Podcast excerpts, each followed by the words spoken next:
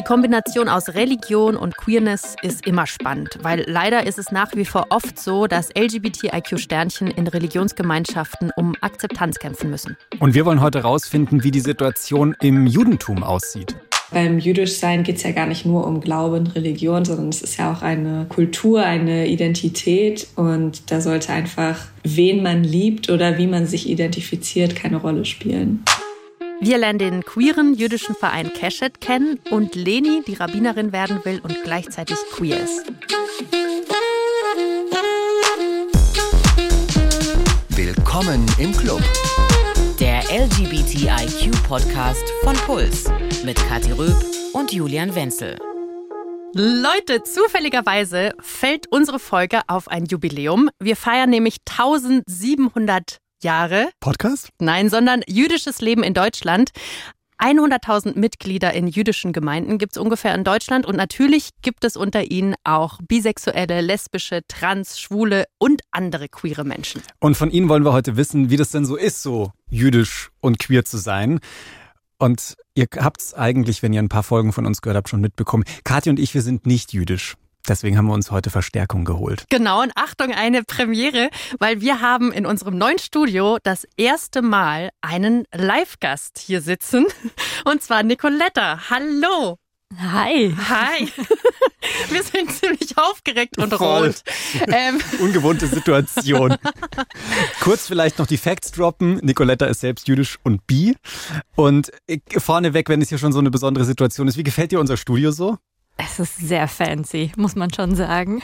Vielen Dank, endlich sagt es mal jemand. Ja. so, Lob abgeholt. Voll. Und wir hätten euch natürlich auch super gerne mal live gesehen, Leute. Und da jetzt mal ganz kurz ein kleines Save the Date. Und zwar zwischen dem 9. und 11. Juni könnten wir uns sehen. Merkt euch das schon mal vor. Und nächste Woche sagen wir euch, was es damit auf sich hat. Ihr könnt uns ja in der Zwischenzeit einfach mal schreiben, was ihr denkt, was wir da so mit euch vorhaben. Genau.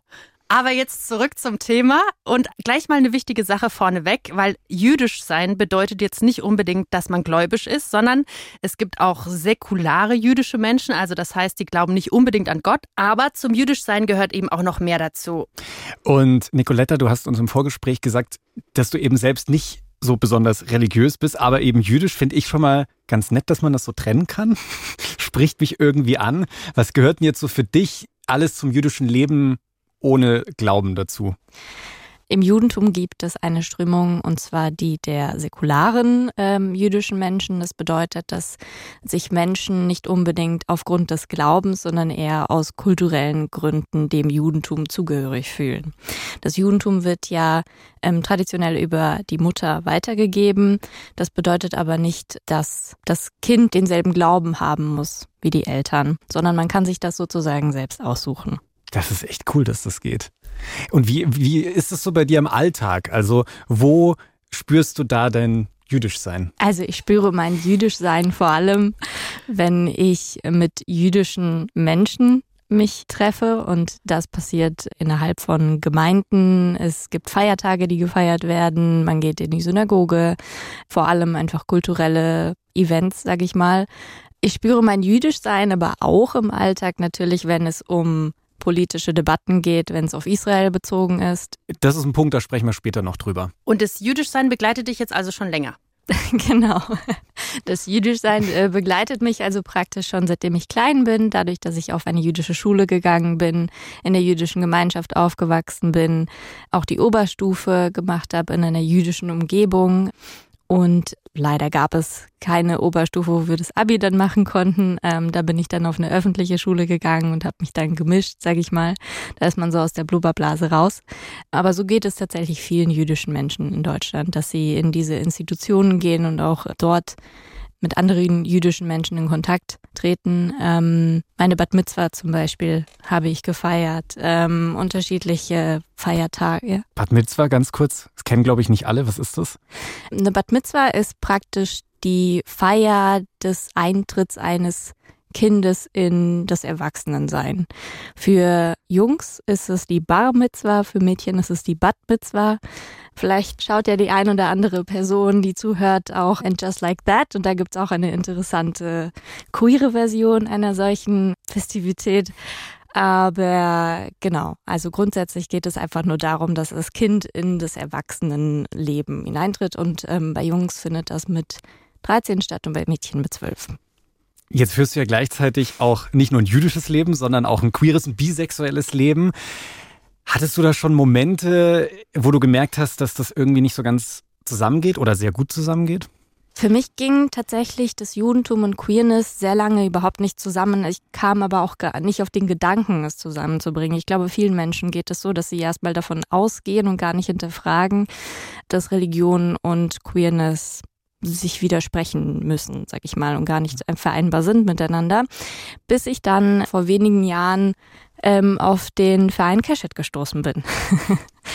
und da kam der Gedanke zum ersten Mal wirklich, sag ich mal, in Erscheinung. Ähm, vorher habe ich mich mit meiner Queerness auseinandergesetzt, ist aber nie in Verbindung gebracht mit meiner Religion. Und ich habe auch ein Jahr in Israel gelebt und habe da auch den ähm, CSD mitgefeiert und habe da aber auch nie irgendwie, bin ich auf den Gedanken gekommen, dass Religion mit dazu gehören könnte. irgendwie, es kam einfach nie. Und als ich auf den Verein gestoßen bin, da ist endlich, sage ich mal, so das Vereinen dieser beiden Identitäten hat dann stattgefunden. Über den Verein Cashet reden wir nachher auch nochmal. Wie war das denn so, als du groß geworden bist? Also gab es auch Menschen, die dann konkret gesagt haben, hey, Queerness und jüdisch sein gehen für mich nicht zusammen und, und du hast das so ein bisschen Copy and Paste mitgenommen oder so? Also gab es da so eine Situation, wo sich für queere Menschen eine Tür geschlossen hat in deiner Erinnerung? Also ich persönlich habe da keine Erfahrungen gemacht, weil es auch einfach in meinem Alltag nicht so eine Rolle gespielt hat sozusagen. Also mit meiner Queerness habe ich erst vor, ich würde jetzt schätzen, fünf Jahren angefangen, mich auseinanderzusetzen und es kam einfach nie zur Sprache. Also ich, ich habe aber auch nie den Bedarf, sage ich mal, geäußert. Ich weiß aber von anderen Menschen, durch die eben, wir reden ja später noch über die, ähm, über Cashet etc., aber dadurch, dass man sich dann mit der Zeit mit mehr Menschen unterhalten hat und ausgetauscht hat, wissen wir, dass es Menschen gibt, denen die Tür tatsächlich verschlossen wird und ähm, hätte ich mich damals schon mit meiner Queerness auseinandergesetzt oder wenn ich heute mir bestimmte Sachen anschaue aus der Perspektive, dann sehe ich schon, dass gewisse Sachen nicht möglich sind, nicht gewünscht sind, nicht gewollt sind oder wenn nicht aktiv diskriminiert wird, dann zumindest Türen nicht ganz offen sind. Hast du da ein Beispiel dafür von Dingen, die da nicht gehen, wo dann gesagt wird, oh nee, das lassen wir jetzt mal? Also es fängt schon aus einer feministischen Perspektive an, dass ähm, es ja auch Rabbinerinnen gibt und gewisse Synagogen es nicht gestatten, dass eine Rabbinerin das Gebet vollzieht. Ein anderes Thema ist eine Heirat, eine gleichgeschlechtliche. Das geht auch nicht überall. Und das ist in Deutschland nicht so geregelt, dass es der Zentralrat der Juden in Deutschland bestimmt, sondern dass jede Synagoge und jede Gemeinde für sich die eigene Einstellung bestimmt und es immer punktuell irgendwie Entwicklung geben muss. Wir haben schon gesagt, du bist ja nicht gläubig. Deswegen gehe ich jetzt mal davon aus, du hast jetzt nicht so als Option für dich gesehen, mal Rabbinerin zu werden. Ich persönlich habe nicht drüber nachgedacht, Rabbinerin zu werden, nein. Obwohl ich den Job ziemlich spannend finde, aus einer modernen Perspektive herausgesehen. Ähm, jetzt, wo ich mich auch mehr damit auseinandergesetzt habe, ich denke, dass Rabbiner und Rabbinerinnen eine sehr interessante Rolle haben als fürsorgende Menschen und Seelsorgende. Das Spannende ist ja, dass äh, eine Bekannte von dir, Leni, hat sich genau auf diesen Weg gemacht und entschieden, eben Rabbinerin zu werden. Und die ist auch queer. Und du hast ja gerade eben schon gesagt, das ist jetzt nicht überall so einfach. Das ist schon spannend, sich als queere Person auf so ein geistliches Amt zu bewerben und ja, vorzubereiten. Voll und es ist eben noch mehr als das. Und ganz kurz zur Erklärung, äh, im Wesentlichen gibt es im Judentum so drei Strömungen, also die orthodoxe, die konservative und die liberale. Und die unterscheiden sich so ein bisschen in den Auslegungen der Religionsgesetze. Also du kannst entscheiden, wie streng du die Gesetze auslegen willst. Und was das jetzt für Queerness bedeutet, das habe ich Leni mal gefragt. Leni, ich bin auf ein Sprichwort gestoßen, wo zwei jüdische Menschen sind, da gibt es drei Meinungen. Wie ist es denn beim Thema Queerness? Beim Thema Queerness ist es auf jeden Fall auch so, wenn es da nicht noch viel, viel mehr Meinungen gibt, wenn jüdische Menschen zusammenkommen. Das ist ein sehr gutes Sprichwort. Ich würde sagen, es ist sehr wahr. Sehr gut. Hast du dir denn mal gedacht, meine Queerness könnte mir im Weg stehen, gerade jetzt so auf dem Weg Rabbinerin zu werden? Nein, absolut nicht. Ich habe da nie drüber nachgedacht, denn ich bin ja einfach der Mensch, der ich bin Und mit dem Studium möchte ich dann natürlich auch aufzeigen, dass jüdisch sein und queer sein zusammengeht und mich einfach für queere Menschen einsetzen. Und wie geht es jetzt für dich zusammen? Wie, wie passen jüdisch sein und Queerness in eine Tüte?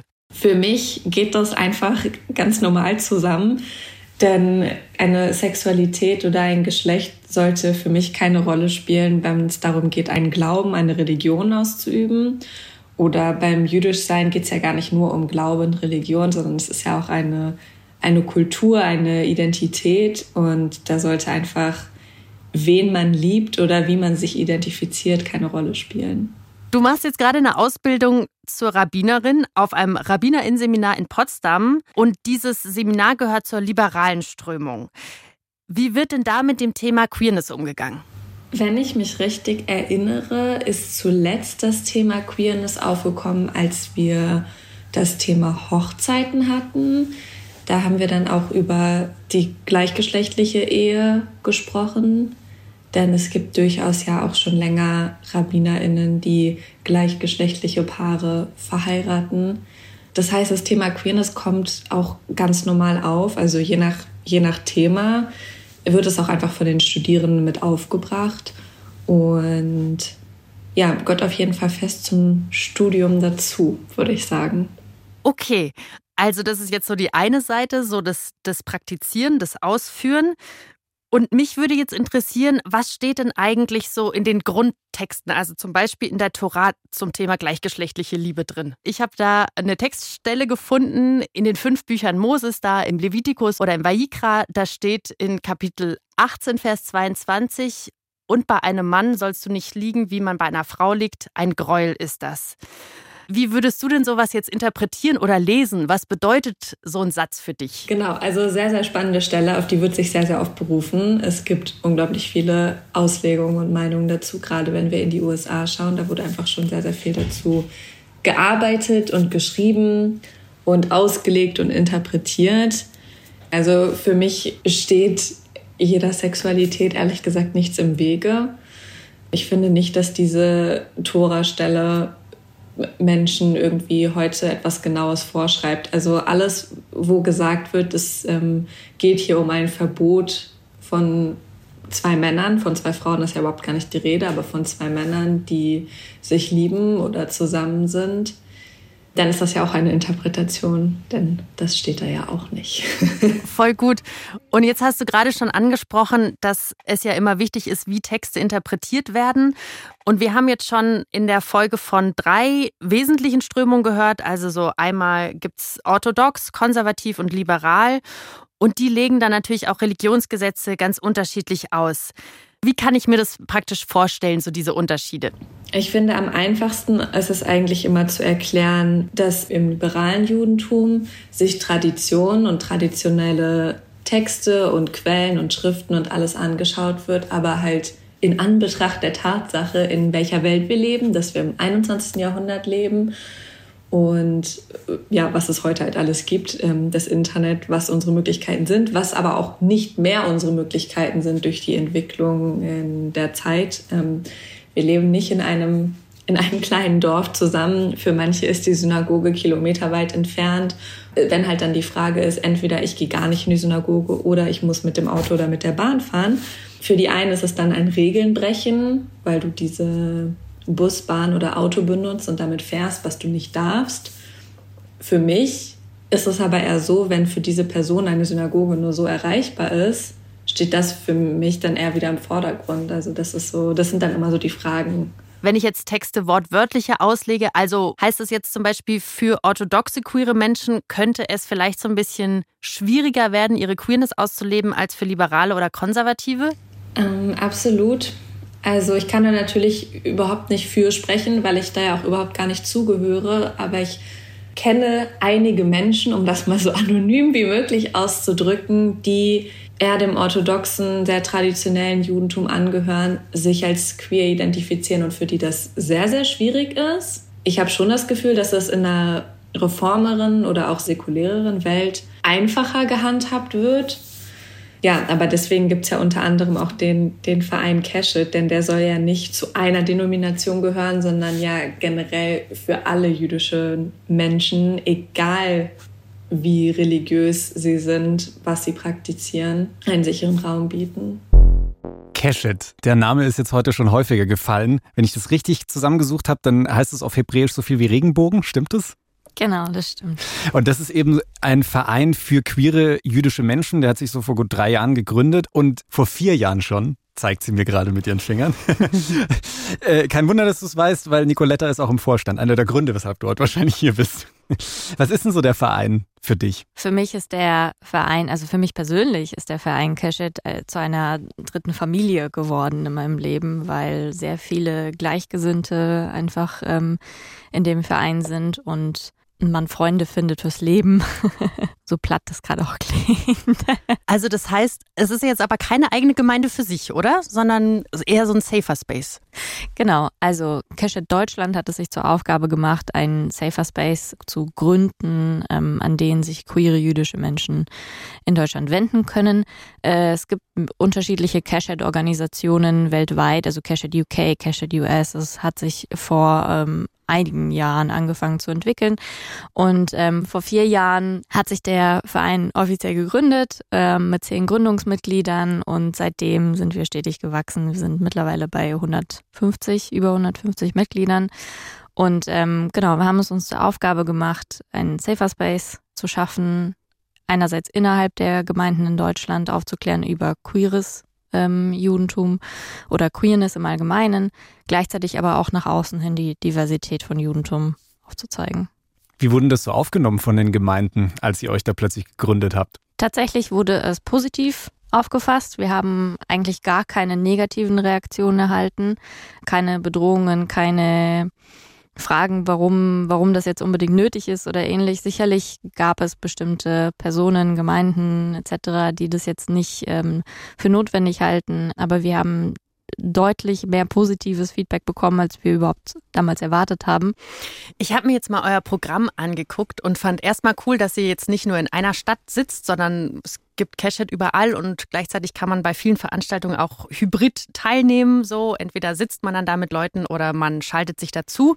Und dann gibt es zum Beispiel so Workshops oder Diskussionen zum Thema, zum Beispiel hier hat das Judentum ein Geschlecht oder queer und jüdisch in den Medien und super viel. Also man kann sich fast jede Woche irgendwie was reinziehen. Und dann steht da auch, dass ihr jüdische Feste zusammen feiert. Wie unterscheiden sich denn so jüdische queere Feste von, von nicht queeren Festen? Wie macht ihr das? Wie feiert ihr die zusammen? Also wir versuchen immer einen queeren Twist in unsere Feste reinzubringen. das klingt gut. Und zwar indem wir beispielsweise einen Pride-Shabbat machen anstelle eines normalen Shabbat und dort dann ähm, die Gebete, die vorgelesen werden, eben nicht nur aus einer männlichen Perspektive oder männlich gegendert ausgesprochen werden, sondern sondern wir haben zum Beispiel ein Team, was tatsächlich Gebete umgeschrieben hat, sodass sie neutral gegendert sind. Und ähm, dann werden die Gebetstexte entsprechend abgewandelt oder angepasst, sodass alle sich tatsächlich auch angesprochen fühlen können. Gleichzeitig aber auch durch ganz viel bunte Deko und äh, wirklich einfach Pride-Gefühl ähm, und, und ganz großes Gemeinschaftsgefühl auf diesen Feiertagen. Das klingt nach einem wahnsinnig schönen Safer Space. Und wie kommt diese Message jetzt auch an die anderen Leute ran? Also was uns besonders wichtig ist, dass wir als Verein nicht unsere eigene Gemeinde gründen möchten. Wir möchten in andere Gemeinden reingehen und dort eine Veränderung schaffen oder dort die Mittel den Menschen die Mittel an die Hand geben, Safer Spaces selber zu schaffen. Uns ist wichtig, dass die Gemeinden sich in Deutschland verändern. Es soll nicht einen Ort geben und der muss dann irgendwie zentral verwaltet werden oder da, das ist einfach umständlich, jetzt einen neuen Ort zu schaffen. Und vor allem ist es nicht zielführend für die Menschen, die sich ja schon wohlfühlen in ihren Gemeinden grundsätzlich, ihnen aber dieser Aspekt der Queerness fehlt und sie sich nicht zu 100 Prozent willkommen fühlen. Viele Gemeinden in Deutschland diskriminieren ja nicht aktiv, sondern ihnen fehlt einfach nur das Angebot und denen ist nicht bewusst, mhm dass die Nachfrage da ist. Ja, in ganz vielen Bereichen. Das hatten wir auch schon in der Sportfolge ganz viel. Einfach, dass viele Vereine und so es nicht checken, dass sie da was falsch machen. Ja, das sieht man auch ganz viel in der Arbeitswelt. Deswegen gibt es ja auch immer mehr Diversity Coaches etc. Und das spiegelt sich sicherlich in allen möglichen Bereichen wieder. Voll, dass es da diesen Zusatz braucht. Jetzt habe ich aber gleichzeitig einen Artikel gelesen, da äußert sich der Präsident des Zentralrats der Juden in Deutschland, Josef Schuster, und er sagt so, hey, LGBTIQ-Sternchen, also sinngemäß, ne, sagt er das so, hey, LGBTIQ-Sternchen, alles in Ordnung, alles cool. Aber sie haben eben auch die gleichen Pflichten und Rechte wie alle anderen auch. Also für ihn gibt es jetzt nicht wirklich einen Grund, einen extra safer Space zu unterstützen oder zu haben. Und ich habe Leni gefragt, was sie davon hält. Wenn sich alle queeren Menschen in den Gemeinden wohlfühlen würden, dann bräuchte es den Verein wahrscheinlich nicht. Dem ist aber nicht so, was wir gesehen haben, als wir die ersten Schabbat-Gottesdienste veranstaltet haben mit einer Gemeinde und Keshet eben zusammen und Menschen aufgetaucht sind, die sonst nicht aktiver Teil des jüdischen Lebens in diesem Beispiel Berlins sind oder die keine aktiven Gemeindemitglieder sind. Und ich denke, das hat alles seine Gründe. Und ja, Keshet will ja auch genau auf diese Menschen aufmerksam machen, dass es eine riesige Gruppe gibt, die vielleicht aus den verschiedensten Gründen sich nicht wohlfühlt in der Gemeinde und dass daran etwas geändert werden muss. Und dann haben wir auch noch die andere Seite davon, dass jüdische Menschen in queeren Räumen auch nicht so einfach unterwegs sein können, da es oft in diesen queeren Räumlichkeiten, jetzt gesellschaftlichen Räumlichkeiten, große Antisemitismusprobleme gibt. Und deswegen, wenn in beiden Gruppen man mit seiner Identität von einer Seite her aneckt, braucht es eben Cashit. Nicoletta hat gerade eben ganz viel genickt, als sie Leni gehört hat. Das ist so auch schon deine Meinung, oder? Was sie da gerade eben gesagt hat. Es braucht's, den Verein. Ja, es braucht den Verein auf jeden Fall. Die Debatte kennt man ja auch aus anderen Feldern. Nur weil jemand nicht aktiv diskriminiert wird, heißt es nicht, dass er nicht trotzdem diskriminiert wird. Dementsprechend versuchen wir, die Gemeinden dazu zu motivieren, das vielleicht einfach mal zu versuchen, eine Veranstaltung für queere Menschen anzubieten. Gerne in Kooperation mit uns natürlich. und dann einfach mal zu schauen, wie denn die Resonanz ist. Und häufig passiert nämlich genau das, dass dann doch sehr viele Menschen kommen. De facto haben jüdische Gemeinden in Deutschland auch damit zu kämpfen, dass sie an Mitgliederzahlen verlieren. Und äh, mit Sicherheit wäre das eine Motivation, die neuen, sag ich mal, Zielgruppen mit aufzufangen. Quirios als Zielgruppe, nichts Neues. Jetzt hat Leni ja gerade eben auch noch ein Thema angesprochen, über das wir auf jeden Fall auch reden müssen. Antisemitismus, allgemein definitiv immer noch ein Problem in Deutschland, aber halt auch in der queeren Community speziell. Voll. Und da würden wir super gerne von dir lernen. Und wir haben schon ganz kurz im Vorfeld gesprochen, dass es für dich äh, cool ist, über das Thema zu sprechen. Und hier jetzt der kleine Hinweis an euch. Es geht in den nächsten so viereinhalb Minuten um Antisemitismus. Und wenn euch das Thema selbst beschäftigt, dann könnt ihr den nächsten Teil einfach skippen oder mit einer Vertrauensperson weiterhören. Wie geht's dir denn da jetzt so in der queeren Community? Was hast du da selbst schon erlebt? Ich persönlich muss mich sozusagen glücklich schätzen, so äh, suspekt das jetzt auch klingt in der Formulierung. Ich persönlich habe nicht so viel direkten Antisemitismus mitbekommen, wenn es jetzt um Gewaltandrohungen oder ja darum geht, dass ich mich persönlich irgendwo wirklich unsicher gefühlt habe, was meine meine körperliche oder psychische Gesundheit angeht. Es gibt aber viele Situationen, wo israelbezogener Antisemitismus eine große Rolle spielt und vor allem, also queere Spaces sind einfach sehr linkspolitisch angehaucht und in linkspolitischen Denkweisen herrscht oft Antisemitismus. Das ist einfach die Erfahrung, aus der wir sprechen. Also leider. Krass, ja. Hast du dir dann schon mal auf so einer queeren Party gedacht oder bei einem Date oder so, hey, ich sag mal lieber nicht, dass ich jüdisch bin? Ja, auf jeden Fall. In Situationen im Alltag grundsätzlich überlegt man sich äh, erst irgendwie zwei, dreimal, ob man erwähnt, dass man jüdisch ist oder nicht. Und sei es auch nur, um einen Wow-Effekt zu vermeiden oder zu vermeiden, jetzt im Mittelpunkt irgendwie zu stehen oder blöde Fragen gestellt zu bekommen oder mit Stigmata irgendwie konfrontiert zu werden, dass die Leute dann gleich denken, man sei reich oder einen Kommentar zu bekommen, ach, so siehst du gar nicht aus oder keine Ahnung. In queeren Spaces gibt es schon einige Situationen, wo man dann plötzlich als Stellvertreter für den Staat Israel fungieren muss. Was viele nicht wissen, ist, dass das eine Form von Antisemitismus ist. Es ist antisemitisches Denken, jüdische Menschen gleichzusetzen mit, mit dem Staat Israel. Das ist nicht der Fall. Nicht jeder jüdische Mensch kann für den Staat sprechen und äh, muss sich irgendwie politisieren. Auch solche Situationen, wie ich von männlichen Freunden mitbekomme oder schwulen Freunden mitbekomme, dass man dann als Mann gefragt wird, bist du beschnitten?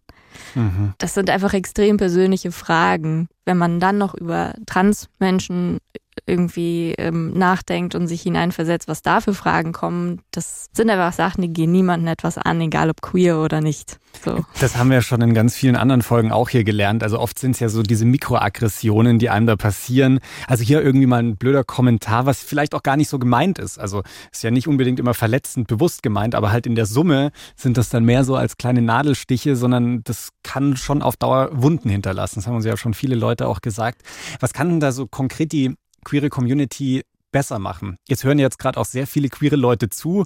Hau mal raus, was bitte in Zukunft ein bisschen anders laufen soll. Also ich glaube, man kann schon damit anfangen, dass man nicht gleich die Diskussion in Israel Bezug setzt, wenn man hört, dass eine Person jüdisch ist. Da fängt es ja schon an und da ist, glaube ich, auch das größte, sage ich mal, alltägliche Problem, dass Queerness und Religion sich für viele Menschen als Widerspruch anhört. Davon auszugehen ist auch nicht richtig. Also ich, es geht mir ja selber so oder ging mir damals ähm, selber so als Kind.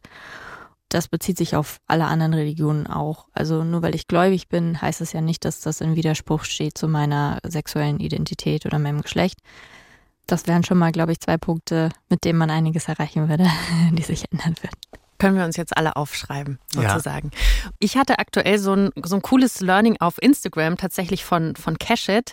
Da waren Slides zu gendergerecht über jüdische Menschen sprechen. Und vielleicht ist euch das aufgefallen. Wir sprechen in dieser Folge von queeren jüdischen Menschen und eben nicht von JüdInnen, weil genau so steht es da auf der Slide so, hey, äh, Jüd oder Jüde wurde in diskriminierenden Kontexten verwendet, also über jüdische Menschen einfach nicht mit so einem Gender Gap sprechen.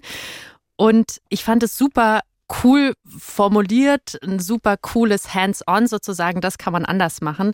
Also, wenn ihr auch nochmal Tipps wollt, dann guckt doch einfach bei Cashit vorbei. Wir verlinken sie bei uns und äh, da kann man super viel lernen. Werde ich gleich mal nach der Folge auschecken. Leni, die werdende Rabbinerin, die wir vorhin schon gehört haben, die hat den Verein Keshet damals mitbegründet und gerade ist sie in der Ausbildung, um Rabbinerin zu werden. Und ich wollte von ihr wissen, wie sie sich ihre Zukunft vorstellt. Deine Aufgabe als Rabbinerin wird sein, eine Gemeinde zu leiten, mit Leuten unterwegs zu sein, zu sprechen, da zu sein für die Menschen, aber eben auch Gottesdienst zu feiern. Und was muss denn für dich jetzt in einem Gottesdienst passieren, um queere Lebensrealitäten besser abzubilden? Ich finde es spannend und ich glaube, es ist auch sehr, sehr wichtig, sich mehr noch mit der Liturgie, die wir haben, zu beschäftigen und zu schauen, wie kann diese vielleicht noch diverser gestaltet werden, was zum Beispiel auch die hebräische Sprache angeht, die sehr binär gestaltet ist, wenn man das so sagen kann. Also es ja selbst im Du ein Du männlich und Du weiblich gibt. Deswegen könnte man da vielleicht einiges machen, damit es einfach inklusiver ist und mehr Menschen sich angesprochen fühlen. Man kann natürlich immer Lerneinheiten anbieten, was für eine ganze Gemeinde wahrscheinlich spannend ist. Viele die jetzt nicht so viel mit Queer-Sein anfangen können, wissen ja vielleicht auch einfach nicht so viel darüber. Da lässt sich sicherlich einiges lernen. Und dann gibt es ja auch viele queere Geschichten. Mit am bekanntesten wahrscheinlich Ruth und Naomi. Und auch im Talmud gibt es diese sechs Geschlechter, die wirklich sehr, sehr viele Menschen überhaupt gar nicht kennen und noch nie davon gehört haben. Und das sind ja einfach Themen, die man behandeln kann und schauen, was die Bedürfnisse sind. Mhm. Und du hattest jetzt gerade angesprochen, so genderneutralere Sprache. Darfst du das denn einfach so ändern? Also ist das, ist das okay oder verstößt man dann gegen einen Ritus und das ist nicht erlaubt? Ja, das ist ja dann genau die gute Frage. also wenn es so einfach wäre, dann ähm, würden wir nicht vor vielen Hürden stehen, sage ich mal so. Aber ich finde, dass es keine Alternative ist, dann einfach so stehen zu lassen nach dem Motto, wir können da nichts machen. Muss man einfach schauen. Ich bin ja auch noch Studentin, also im Moment ähm, halte ich mich auch eher zurück. Ich habe natürlich Ideen und Wünsche und Träume. Und ich hoffe, dass ich dann einfach mit anderen RabbinerInnen zusammenarbeiten kann und dass wir ja da irgendwie herausfinden, wie wir mit der Liturgie umgehen. Voll. Und es gibt ja so eine Instanz sozusagen, also die Rabbinerkonferenz, und die beschäftigen sich ja mit religionsrechtlichen Fragen. Also das heißt, da kommen RabbinerInnen, vielleicht auch mal du, zusammen und unterhalten sich darüber, welche Regeln gelten sollen oder nicht, oder? Also in, in so einem Rahmen könnte man sowas vielleicht mal angehen, wie so eine genderneutrale Sprache. Ja, ich bin sehr, sehr gespannt, wo ich am Ende meines Studiums oder wenn ich dann einmal mich Rabbinerin nennen darf, überall vielleicht noch mit hineinkomme oder welche Türen mir dann noch geöffnet werden. Wenn du mal fertige Rabbinerin bist, was ist dir denn dann wichtig? Wie stellst du dir das vor, bezogen auf Queerness? Also erstmal liebe ich es, mit Menschen zu reden und zusammen zu lernen. Und ja, ich möchte einfach als Ansprechperson da sein für Menschen, die queer und jüdisch sind und aufzeigen, dass das beides eben kein Widerspruch darstellt. Und ich träume von einer jüdischen Zukunft in Deutschland, die ich gerne mitgestalten würde, gemeinsam mit vielen anderen tollen Menschen und Rabbinerinnen. Vor allem das Dasein. Das klingt irgendwie so banal, aber ich habe so das Gefühl, im Laufe meines Studiums sind schon so viele Menschen auf mich zugekommen, dass ich das Gefühl habe, dieses Dasein und einfach zuhören und gegebenenfalls weiterhelfen können, tut einfach schon sehr, sehr viel und das macht mich sehr, sehr glücklich. Das verstehe ich. Und es ist voll schön, dass Leni da so ein, so ein offenes Ohr für alle Menschen hat und irgendwie auch ja, versucht, was zu bewegen. Da höre ich schon raus, da sprüht sie auf jeden Fall noch vor, vor Veränderungswillen auch. Und was ich auch toll fand, dass es RabbinerInnen gibt, die äh, queere Paare verheiraten. Also, wir haben es am Anfang schon angesprochen, ist nicht so selbstverständlich. Nicoletta, wie ist denn das bei dir? Kannst du dir mal vorstellen, in Zukunft irgendwie mal eine jüdische Hochzeit zu feiern? Ich kann mir definitiv vorstellen, in Zukunft eine jüdische Hochzeit zu feiern.